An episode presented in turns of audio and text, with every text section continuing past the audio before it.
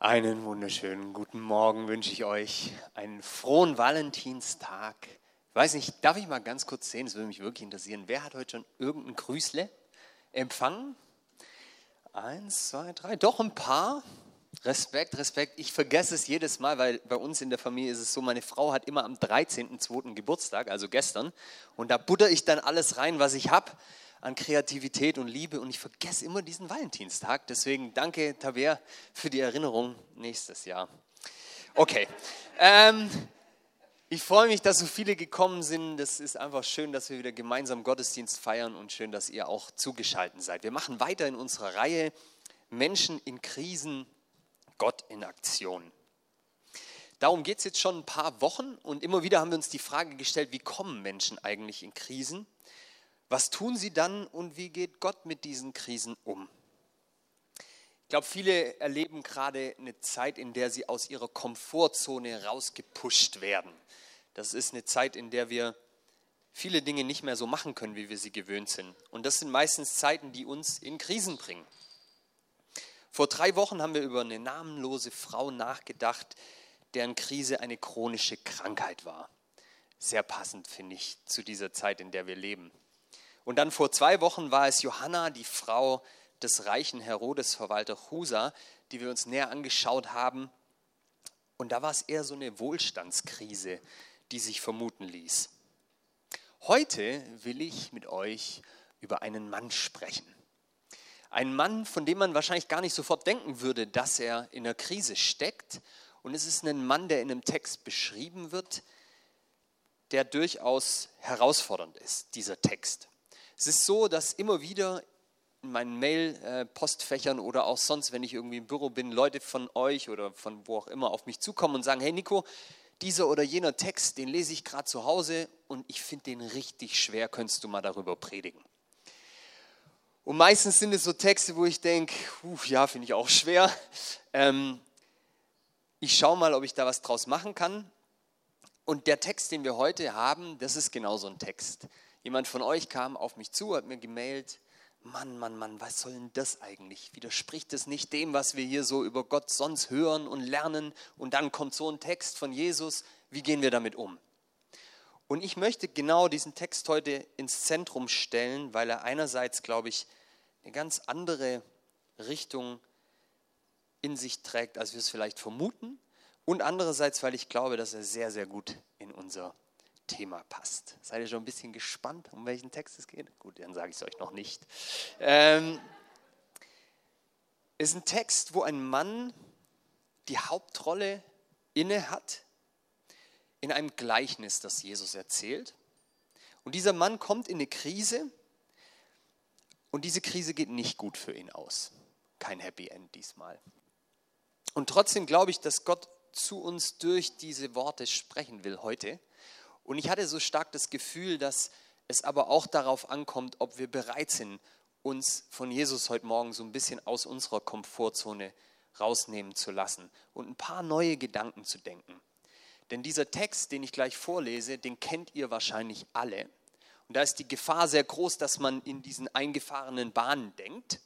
Und wenn ich euch jetzt gleich sage, vielleicht könnte man auch ein bisschen in eine andere Richtung denken, dann will ich euch einfach einladen, euch darauf einzulassen und mitzumachen, zu überlegen, hey, was will Jesus eigentlich durch diesen Text sagen?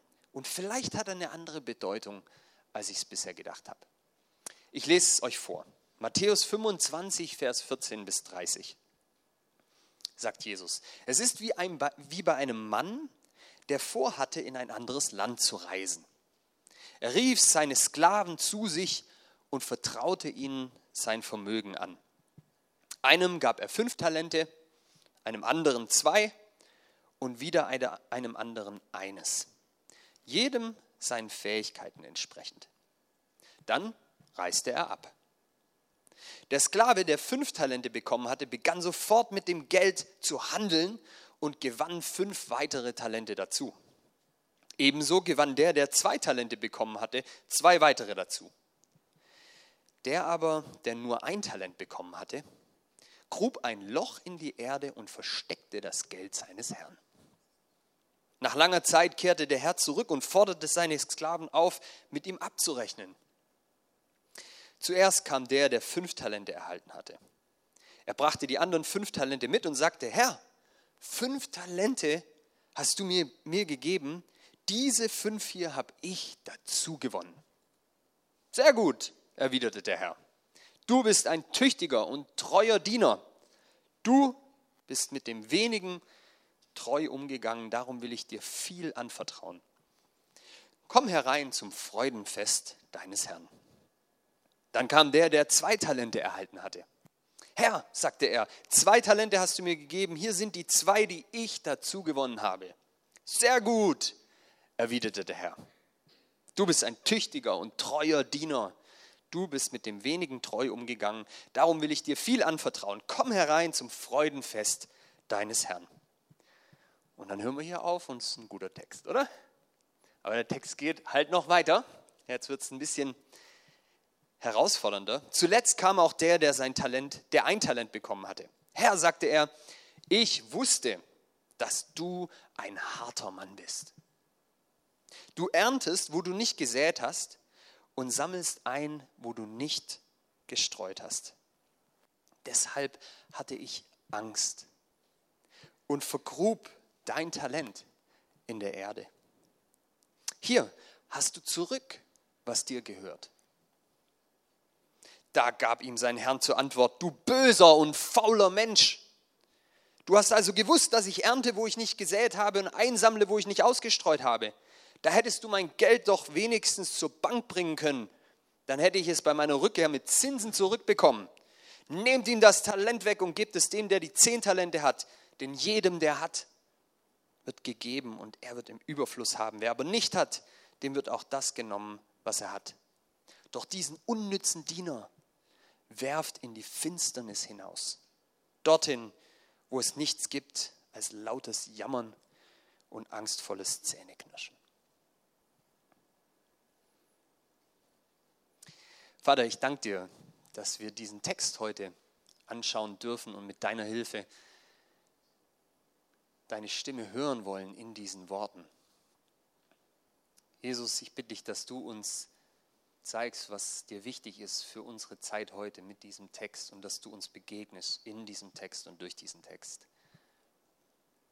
Vater, wir brauchen dein Reden und wir brauchen auch dieses Neue und Frische, was uns immer wieder inspiriert und darum bitte ich dich, dass du das jetzt machst. Du weißt, wie wir hier sitzen heute Morgen und weißt, was wir brauchen. Sprich du zu uns. Amen. Ja, schon herausfordernder Text, oder? Der fängt irgendwie so nett und schön an. Da ist was gegeben, viele Gaben, Talente ausgeteilt, Vermögen wird abgegeben. Und dann arbeiten die richtig gut damit und erwirtschaften ordentlich Gewinn. Aber dann am Ende wird es doch ziemlich hart. Und genau darum soll es heute gehen, um diesen Text und um diesen Mann, der irgendwie gar nichts macht aus seinem Talent. Solche Texte wie der heute machen uns oft Angst. Sie sprechen scheinbar von Gott auf eine Art und Weise, die uns Sorgen bereitet. Es sind scharfe Worte, die Jesus hier sagt. Und da stellt sich die Frage, worum geht es hier eigentlich? Will Jesus mit diesem Text, dass wir jeden einzelnen Satz auf Gott übertragen? Heißt es also, der Gott ist der Herr in diesem Gleichnis und wir sind die Sklaven? So habe ich es in den meisten Predigten gelesen, die ich mir zu diesem Text angeschaut habe. Ich habe mal gegoogelt und dann gab es immer so ein Predigtpreis-Portal äh, ähm, und da gibt es auch eine Predigt zu diesem Text und fast alle Predigten, die ich gelesen habe, gehen genau in diese Richtung. Gott ist der Herr, wir sind die Sklaven, Gott gibt uns Talente und wir sollen was draus machen und wehe, wir machen nichts draus. Kennt ihr diese Auslegung? Ja, oder? Das ist so die klassische Auslegung. Ich denke, auch so würde man wahrscheinlich den Text intuitiv lesen, wenn man ihn jetzt einfach alleine in seiner stillen Zeit zu Hause mal so liest. Da stellt sich aber sofort eigentlich die erste Frage, passt es denn zu dem, wie Gott sonst so beschrieben wird und wie Jesus uns beschreibt, unsere Beziehung zu ihm? Ist es denn so, dass wir gelernt haben, dass Gott der Herr ist und wir sind seine Sklaven? Ja, ist es so? Könnt mal Nein sagen? Nein. Sind wir Gottes Sklaven? Nein. Wie beschreibt uns denn Jesus? Was sagt er denn über uns, wer wir sind für ihn? Johannes 15. Ihr seid meine Freunde. Dann geht er noch einen ganzen Schritt weiter in Markus 3. Was sagt er da, als die Leute ihn fragen zu seiner Mutter, zu seinem Bruder, seiner Schwester? Da sagt er, ihr seid meine Brüder, meine Schwestern und meine Mutter. Jesus, und das erlernen wir dann vor allem im Römerbrief, wo so deutlich wird, wir sind Kinder Gottes geworden durch den Heiligen Geist, der in uns wohnt. Wir haben die Sohnschaft bekommen, die Kindschaft. Das heißt, eigentlich müsste dir intuitiv sofort eigentlich schon beim ersten Satz, wenn du das liest, Jesus spricht ein Gleichnis über einen reichen Mann, der sein Geld an die Sklaven abgibt, müsstest du sofort stoppen innerlich und denken, okay, ich folge der Geschichte, aber ich bin mal vorsichtig, das gleich eins zu eins zu übertragen. Denn ich habe Gott nicht kennengelernt als mein Sklavenhalter. Oder? Wenn du das nicht tust, dann wirst du sofort sehr verwirrt sein und das Gefühl haben, dieser Text, der spricht da auf eine ganz brutale Art und Weise von Gott, die sonst gar nicht zu dem passt, was Jesus sagt. Das heißt, vielleicht geht es hier nicht darum, eins zu eins jedes Wort zu übertragen, sondern vielleicht geht es darum, herauszufinden, was ist der Kernpunkt, was ist die Pointe dieser ganzen Geschichte, was will Jesus damit sagen? Ich glaube, Jesus will nicht sagen, Gott ist dein Sklavenhalter, sondern er erzählt eine Geschichte von einem Mann, der Sklaven hatte und ihnen Geld anvertraut. Und dann geht es weiter dass er sagt, in dieser Geschichte geht es um was eigentlich zunächst Schönes. Da ist ein Mann und der hat viel Geld und dieses viele Geld vertraut er seinen Knechten an, weil er außer Land reist. Da könnte man sich erstmal freuen. Das heißt, der eine hat fünf Talente, der andere zwei, der andere eins. Damit ihr das ungefähr mal so von der Größenordnung vor Augen habt, ein Talent sind circa 6000 Denare. Wer weiß, was man damals so als Tagelohn verdient hat? Es gibt ein Gleichnis dazu. Genau. Ein Denar war ein Tagelohn. Das heißt, was wir hier beschrieben kriegen, sind 6000 Tage Arbeit, bekommt dieser Sklave einfach so geschenkt. Funktioniert noch nicht.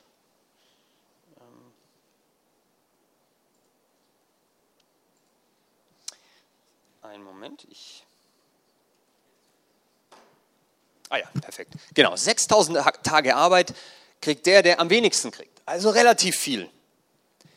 Könnte durchaus sagen, echter Glückstag. Wenn man so rechnet, dafür müsste ein Tagelöhner ungefähr 20 Jahre lang arbeiten bei einer 5- oder 6-Tage-Woche. Wenn man heute von einem Jahresgehalt von ungefähr 30.000 Euro ausgeht, dann wäre das für den, der nur ein Talent kriegt, mehr als eine halbe Million Euro. Ordentlich Kapital. Und dann heißt es, der Mann reist einfach ab. Da sagt er nicht, was er mit dem Geld machen soll. Er reist einfach ab. Und es heißt noch, er gibt jedem nach seiner eigenen Fähigkeit. Und dann der erste handelt und er gewinnt fünf weitere Talente dazu. Hier geht es um Kommerz, um Gewinn. Kapitalismus pur. 100% Gewinn macht der Erste, 100% Gewinn macht auch der Zweite. Und beides mal heißt es in der Bibel, sie handeln damit und sie gewinnen. Das Wort gewinnen kommt immer wieder. Es kommt hier sie gewinnen und nachher sagen sie auch zu ihrem Herrn, dass sie etwas dazu gewonnen haben. Und dann vergeht lange Zeit und irgendwann kommt der Mann zurück und rechnet mit ihnen ab. Und er lobt die zwei ersten Sklaven als gut und treu und die sollen in die Freude seines Herrn eingehen. Und dann kommt der dritte und dann sagt der dritte Sklave, ich kannte dich. Was dann kommt, ist irgendwie so gar nicht wie Gott, denn er beschreibt, wie er Gott kennt oder wie er seinen Herrn kennt. Ich würde eben nicht gleich übertragen. Und er sagt, ich kannte dich, dass du ein harter Mann bist. Und ist doch jetzt interessant in diesem Gleichnis, dass dieser Herr, dieser Sklavenhalter nicht widerspricht. Glaubst du, dass Gott ein harter Mann ist? Ist das das, wie wir Jesus erleben? Wer ist, wer ist hart im Neuen Testament? Ich würde sagen, alle außer Jesus. In seinen Taten, in dem, was er tut, wie er mit den Menschen umgeht, wen er mit reinnimmt. Das heißt, hier müssten wir das zweite Mal wirklich stocken, wenn wir sagen, das ist eins zu eins, wie Gott mit uns umgeht. Er sagt, ich kannte dich, dass du ein harter Mann bist. Und dann begründet er, denn du erntest, wo du nicht gesät hast und sammelst, wo du nicht ausgestreut hast. Ist Gott so? Hier wird ein unmoralisches Handeln beschrieben. Stellt euch mal vor, Juli, Ende Juli, Scharnhausen, herrliches Wetter, 30 Grad und du siehst die ganzen Felder um dich rum richtig schön hoch, der Weizen steht, herrlich gewachsen und es ist Zeit zur Ernte.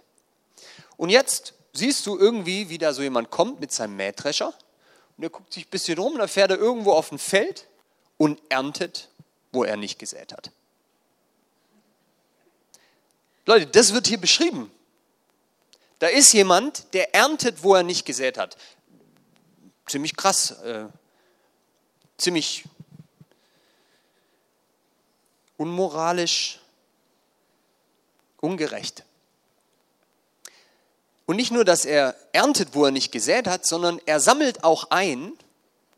Und das ist das bereits geerntete. Also wenn da diese Gabenbündel irgendwo auf dem Feld lag, dann ist dieser Mann einfach losgegangen und hat die aufgelesen, obwohl er sie gar nicht ausgestreut hatte.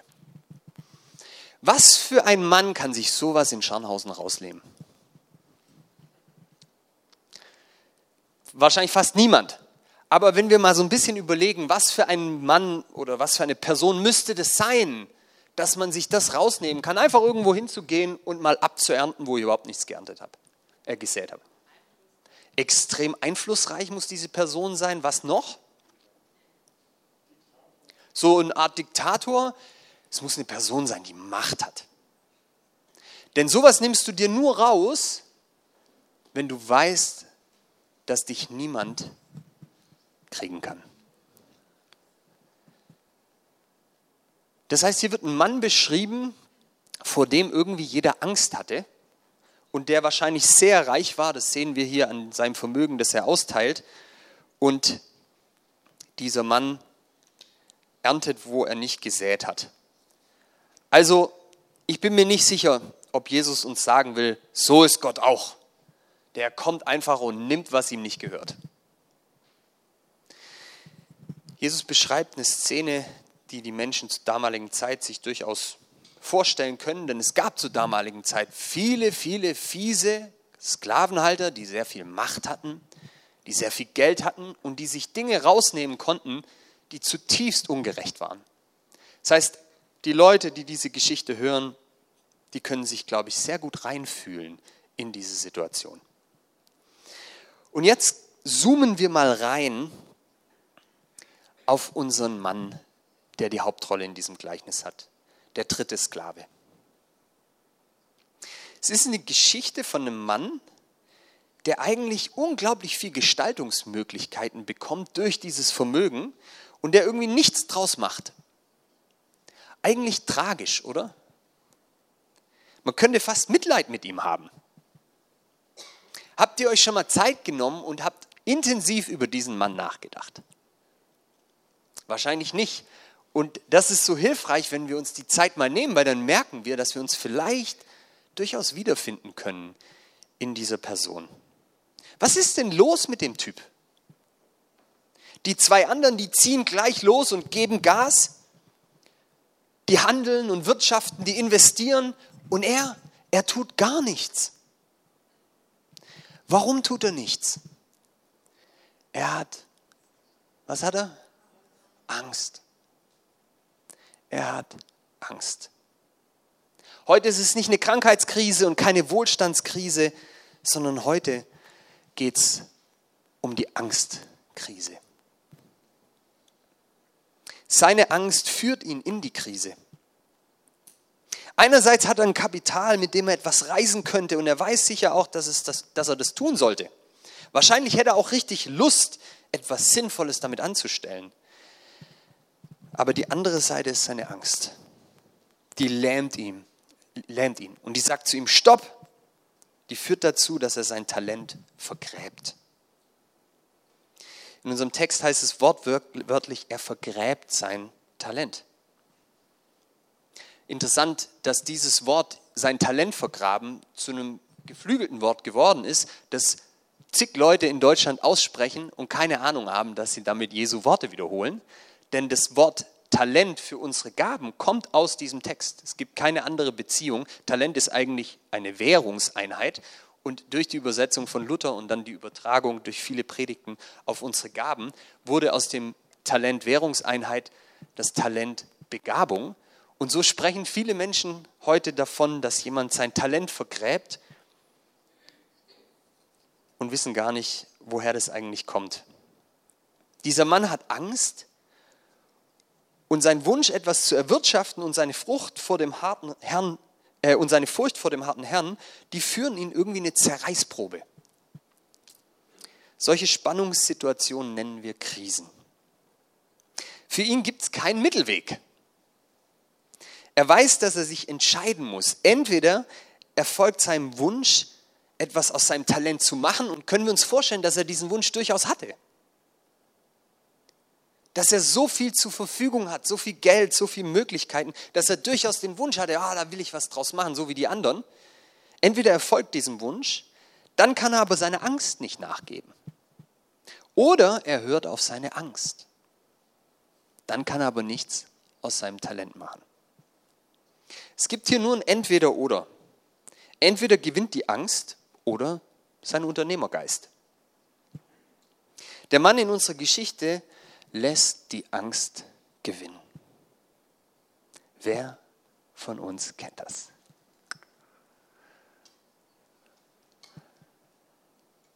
Die Folge ist, dass er das Talent vergräbt.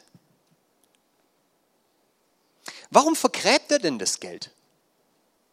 weil er nichts verlieren will. Und da wird es interessant. Was wollen denn die anderen? Was ist die, der Fokus von den zwei anderen Sklaven? Was wollen die? Die wollen möglichst viel gewinnen. In welche Richtung schauen die also? Nach vorne. Die wollen was gewinnen. Die sehen eine Vergrößerungsmöglichkeit. Und der andere, ich gehe aus dem Bildschirm, sorry. Und der andere, was will der? möglichst nichts verlieren. Der sieht die Gefahr der Verringerung seines Kapitals. Völlig andere Lebensperspektiven. Spürt ihr das?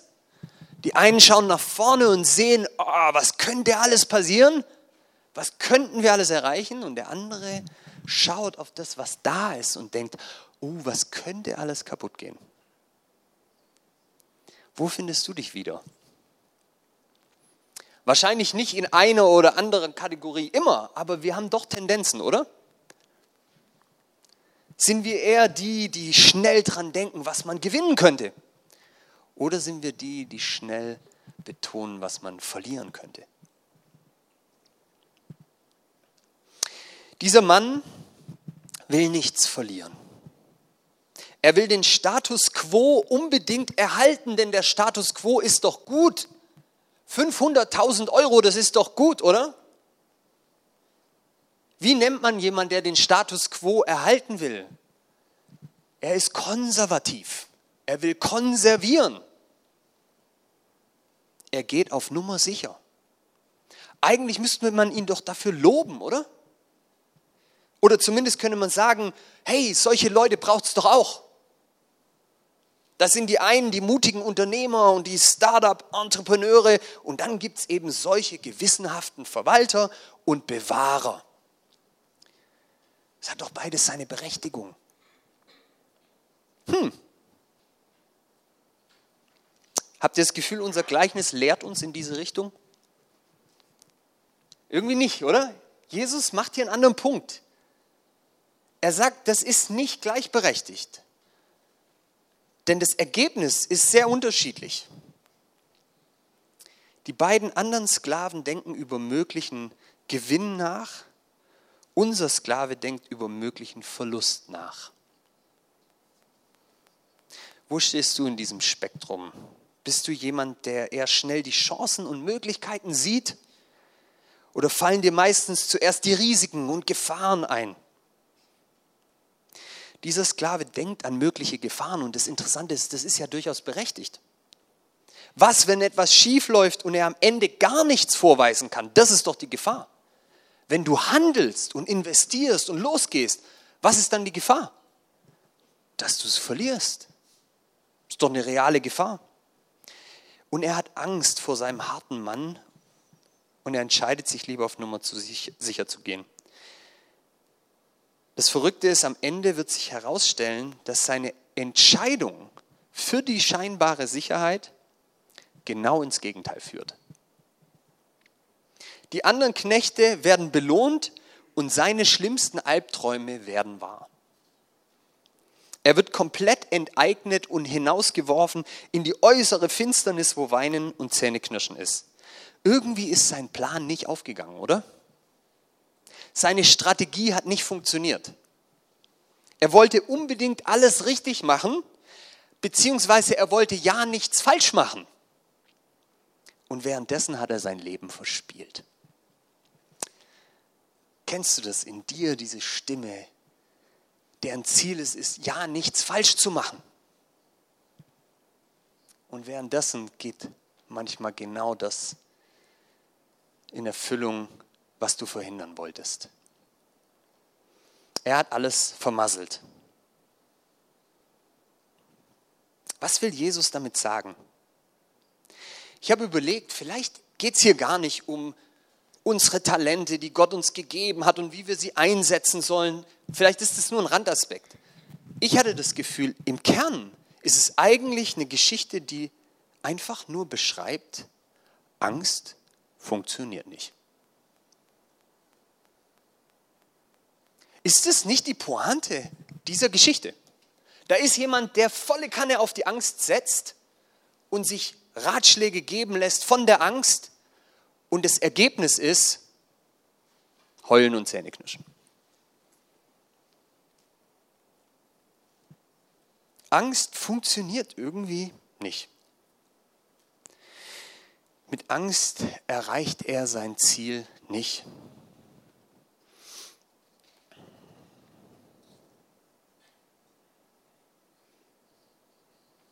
Glaube gar nicht, dass der Sklave das aus bösem Willen tut, irgendwie keine Verantwortung zu übernehmen für das, was ihm anvertraut ist, sondern er hat Angst. Und die Angst spricht zu ihm und gibt ihm Tipps. Er beschreibt sogar seinem Sklavenhalter, seinem Herrn später wortwörtlich, was die Angst zu ihm gesagt hat. Die Angst sagte zu ihm, hey, dein Herr ist ein harter Mann. Er ist mächtiger als du. Er holt sich Dinge, die ihm nicht gehören. Pass auf, dass du nichts von ihm verlierst. Schütze dein Leben. Male dir nur mal aus, was er mit dir machen könnte, wenn von seinem einen Talent bei seiner Rückkehr nur noch die Hälfte übrig ist, nur noch 3000 Denare. Vielleicht schmeißt er dich dann raus. Oder nimmt dir sogar noch die andere Hälfte auch noch. Da ist es doch viel besser, viel sicherer, wenn du das Talent vergräbst. Wisst ihr was? Klingt die Angst nicht total logisch? Das ist irgendwie das Verrückte. Das, was die Angst sagt, ist total logisch und berechtigt. Aber Jesus beschreibt, dass das, was passiert, weil er auf die Angst hört, genau das ist, was er eigentlich verhindern wollte. Hier ist jemand, der alles besonders richtig machen will und genau damit macht er alles falsch. Kennst du das?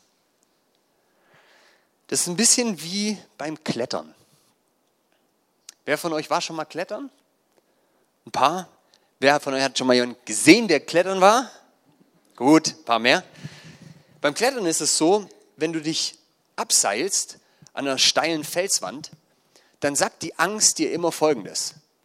Halt dich fest am Seil dann kann dir nichts passieren und beweg dich so wenig wie möglich. Wenn du das machst, knallst du die ganze Zeit gegen den Fels und tust dir richtig weh. Du musst genau das Gegenteil machen von dem, was die Angst dir sagt. Du musst deine Beine im rechten Winkel wegstrecken von dir. Du musst dein, deine Hände wegnehmen vom Seil und dich proaktiv gegen den Fels immer wieder mit den Füßen abdrücken. Und während du das tust, denkst du, ja, dadurch knalle ich ja noch viel mehr gegen den Felsen. Und in Wirklichkeit ist es so, dass du dadurch die Gefahr abwendest. Wenn du beim Klettern die Ratschläge der Angst befolgst, tritt genau das Gegenteil ein von dem, was du dir erhofft hast. Die Angst funktioniert nicht. Ich finde es interessant, wie Jesus hier so ein drastisches Gleichnis erzählt, um irgendwie ein für alle Mal klar zu machen, wir müssen uns entscheiden, ob wir mit dem, was uns anvertraut ist, Richtung Gewinn, Zukunft, Möglichkeiten denken wollen oder Richtung Absicherung, Verlust, Bewahrung. Das ist eine Frage, die wir uns regelmäßig stellen dürfen und müssen. Und das führt uns in eine Krise, oder? Das ist nicht einfach, weil wir hier, die wir in Prisma sitzen heute oder vor dem Bildschirm, wir sind wie dieser Mann. Wir haben so viel. Wir sind reich. Und da fällt es einem so leicht zu überlegen, was könnten wir verlieren in Deutschland, wenn noch mehr Immigranten kommen? Was könnten wir verlieren, wenn unser Gesundheitssystem nicht mehr funktioniert? Was könnten wir verlieren? Es fällt so leicht, weil wir so viel haben, darüber nachzudenken, was alles schiefgehen könnte. Und währenddessen vergessen wir zu investieren in das, was auf uns wartet. Es ist eine Grundsatzentscheidung, die du treffen darfst und sollst und ich bin davon überzeugt, musst. Willst du dich fokussieren auf das, was es zu gewinnen gibt? Oder willst du dich angstorientiert auf das fokussieren, was möglicherweise verloren gehen kann? Und es betrifft jeden Bereich des Lebens. Da können wir mal bei Gemeinde anfangen ist nicht bei jeder kleinen Veränderungsentscheidung in der Gemeinde eigentlich die Frage, gewinnen diejenigen, die Angst haben, was zu verlieren, was gut war? Oder gewinnen diejenigen, die sagen, ja, aber da ist auch eine große Chance, was Neues zu gewinnen? Du kannst Gemeinde so leben, dass du dich auf das fokussierst, was gut ist und das willst du bewahren. Oder du lebst Gemeinde so, dass du dich auf das fokussierst, was möglicherweise zu gewinnen ist und dabei gehst du enormes Risiko ein, alles zu verlieren. Der gute Schwabe sagt, Nico, dann gehen wir einfach einen Mittelweg. Das ist doch immer die Lösung. Dann machen wir einfach halb, halb. Bissle bewahre, bissle investieren. Habt ihr das Gefühl, das Gleichnis Jesu Worte hier, die motivieren uns in die Richtung, einen Mittelweg zu suchen? Ich glaube, die Worte von Jesus sind deshalb so hart und so klar, weil sie eine Entscheidung markieren und sagen, das ist ein grundsätzlicher anderer Weg, den du einschlägst, wenn du sagst, ich lasse diese Angst los, was ich alles verlieren könnte und fokussiere mich mal wie die ersten zwei Sklaven auf das, was ich alles gewinnen könnte. Ich weiß noch ganz genau, wie hart es für mich war, als ich vor knapp drei Jahren mein Rigorosum hatte. Das ist die mündliche Doktorprüfung. Und in den meisten anderen Fächern ist es so, dass du eigentlich nur über deine Doktorarbeit nochmal sprichst mit verschiedenen Professoren und die prüfen dich, fragen verschiedene Fragen und dann ist das Ding durch. In der Theologie ist es dummerweise ganz anders. Da ist es so, dass es eigentlich nur mal ein Examen ist. Du wirst in allen Fächern geprüft, auch in den Fächern, die gar nichts mit deinem Doktorfach zu tun haben. In meinem Fall, ich habe im Neuen Testament geschrieben, wurde ich praktischer Theologie, systematischer Theologie, Kirchengeschichte und Alten Testament geprüft. und über Themen, über die ich seit Monaten, Jahren nicht nachgedacht hatte. Der Visionszyklus im Propheten Amos. Puh, die Medienrevolution in der Reformationszeit. Die freie Wille-Debatte in der amerikanischen Philosophie. Und so saß ich da und wusste, ich muss diese ganzen Themen lernen. Und ständig war die Angststimme da, die sagte, was ich alles verlieren kann. Du kannst, Nico, wenn du das vermasselst, dein ganzes Ansehen vor deinem Doktorvater für immer verlieren, weil deutlich wird, du weißt eigentlich fast nichts. Du kannst deine gute Note verlieren. Du kannst Zukunftschancen verlieren. Oh, kennt ihr das, was man sich dann alles ausmalt? Was die Angst einem alles einredet, so wie diesem Sklaven. Und es ist irgendwie so berechtigt, oder? Man könnte so viel verlieren. An welchem Punkt stehst du gerade, wo du ganz viel verlieren könntest, wenn du es machst? Wenn du deiner Leidenschaft folgst, wenn du das Bewerbungsgespräch führst, wenn du diese neue Beziehung eingehst, wenn du den Wohnort wechselst, kommen da nicht diese Stimmen? Oh, pass auf, was du alles verlieren kannst. In meinem Fall war es dann so, diese Angst, die malt dir ja erst immer Horrorszenarien vor Augen, so wie diesem Typ auch, und dann fängt sie irgendwann an Tipps zu geben. Kennt ihr das? Die sagt dir dann, damit es nicht passiert, Nico, damit du nichts verlierst, mach Folgendes. Und zu mir sagte dann die Angst, wenn du in diese Prüfung gehst,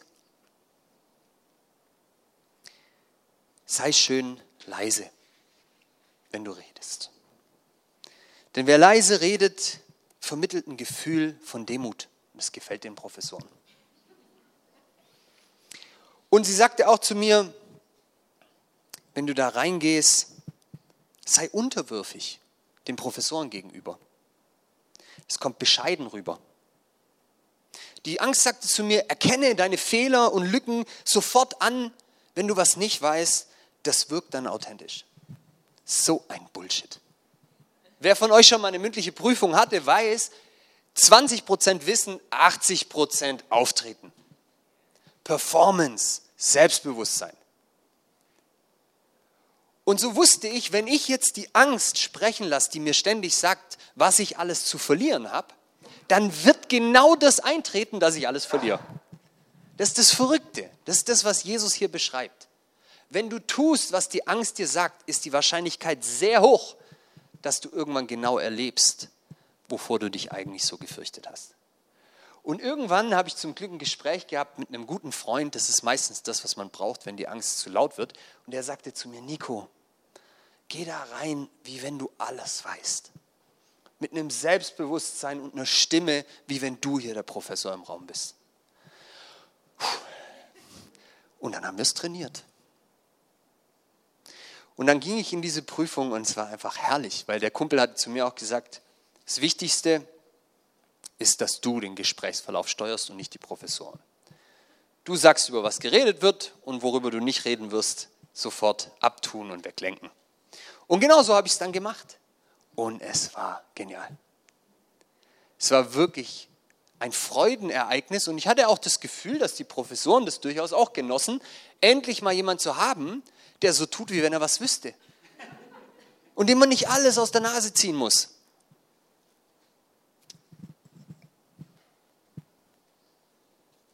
Die Angst hätte mich in das hineingetrieben, wofür ich mich so gefürchtet habe so wie bei diesem Sklaven. Was ist deine Angst? In welcher Krise steckst du, wo du das Gefühl hast, du könntest so viel verlieren?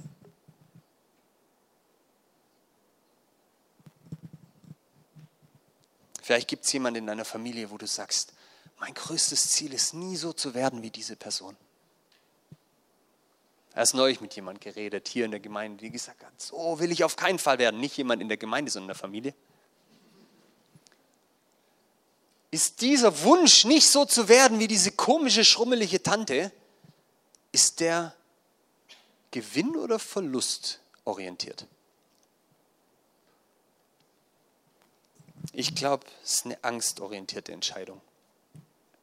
Und deswegen ist doch die Frage nicht, hey, was kann ich verlieren, sondern die Frage, die du dir stellen darfst, ist, was kann ich gewinnen? Und ich glaube, das ist ein Umdenken.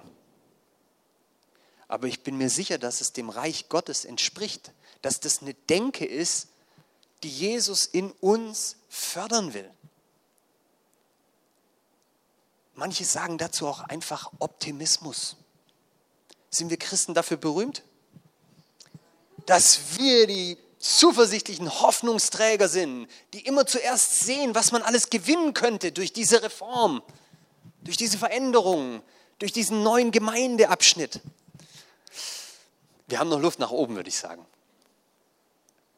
Aber ich empfinde, dass Jesus durch dieses Gleichnis mir und uns ins Herz spricht und sagt, hey, sei dir bewusst, dass es passieren kann, wenn du der Angst folgst, die in deinem Herz spricht, dass du genau dahin fährst, wo du nicht hin wolltest.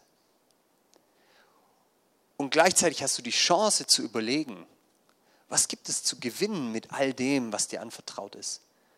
Folg doch mal der Spur.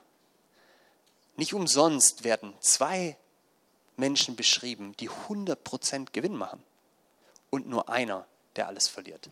Es ist wie wenn Jesus sagen will, die Wahrscheinlichkeit, dass du dich weiterentwickelst und gewinnst, ist so viel höher, wenn du investierst, als wenn du ängstlich in die Vergangenheit schaust. Ich will damit schließen mit was, was mir vor ein paar Jahren so in einem Gespräch eine Frau gesagt hat. Das hat mir sehr geholfen. Die hat gesagt, das mit der Angst ist so, mit dieser Stimme, die uns verunsichert und die uns darauf verweist, was wir alles verlieren können. Diese Angst, die wird immer Teil sein von uns und die ist immer mit am Start. Das können wir überhaupt nicht verhindern. Die hat ja auch durchaus ihre positiven und wichtigen Seiten. Aber der Platz, den diese Angst in unserem Lebensauto bekommt, ist hinten auf dem Rücksitz.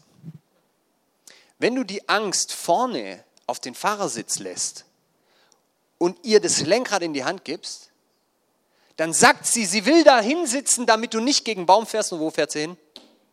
Gegen Baum. Deswegen, vielleicht will Jesus uns sagen durch dieses Gleichnis nicht, Gott ist ein harter Herr, der dich in die äußere Finsternis wirft, wenn du nicht deine ganzen Talente investierst, sondern vielleicht will er uns einfach nur sagen, sei vorsichtig, dich auf die Angst einzulassen und auf ihre Stimme. Und sei mutig, dich einzulassen auf all das, was da vorne wartet, wenn du investierst. Amen. Amen. Ich bete noch, wenn ihr wollt, steht gerne auf und ich möchte es noch in unser konkretes Leben reinsprechen. Vater, ich danke dir, dass du uns immer wieder wachrüttelst und uns reinholst ins Leben und in das, was wirklich Frucht bringt. Und immer wieder, Jesus, sprichst du über die Sorgen, dass wir sie lassen sollen, dass wir uns nicht sorgen sollen. Immer wieder sagst du zu deinen Jüngern, fürchtet euch nicht.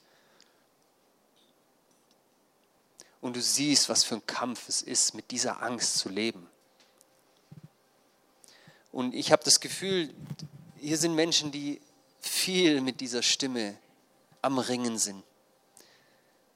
Da geht es um ihren Job, da geht es um unsere Gemeinde, da geht es um Beziehungen in der Familie, da geht es um unsere Gesundheit, da geht es um unser Land, da geht es um unsere Politiker.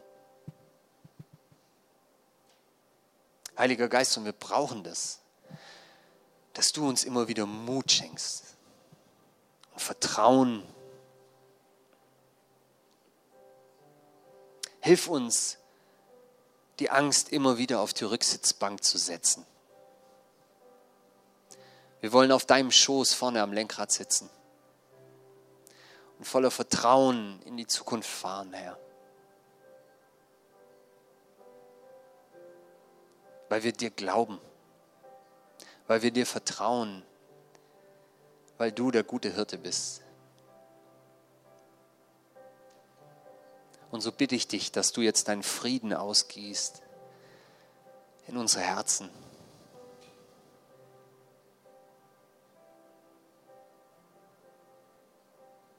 Und ich bitte dich auch, dass du Unternehmergeist ausgießt in unsere Herzen. Mut, Erfindungsreichtum, Optimismus. Zeig du uns, was es alles zu gewinnen gibt, Vater.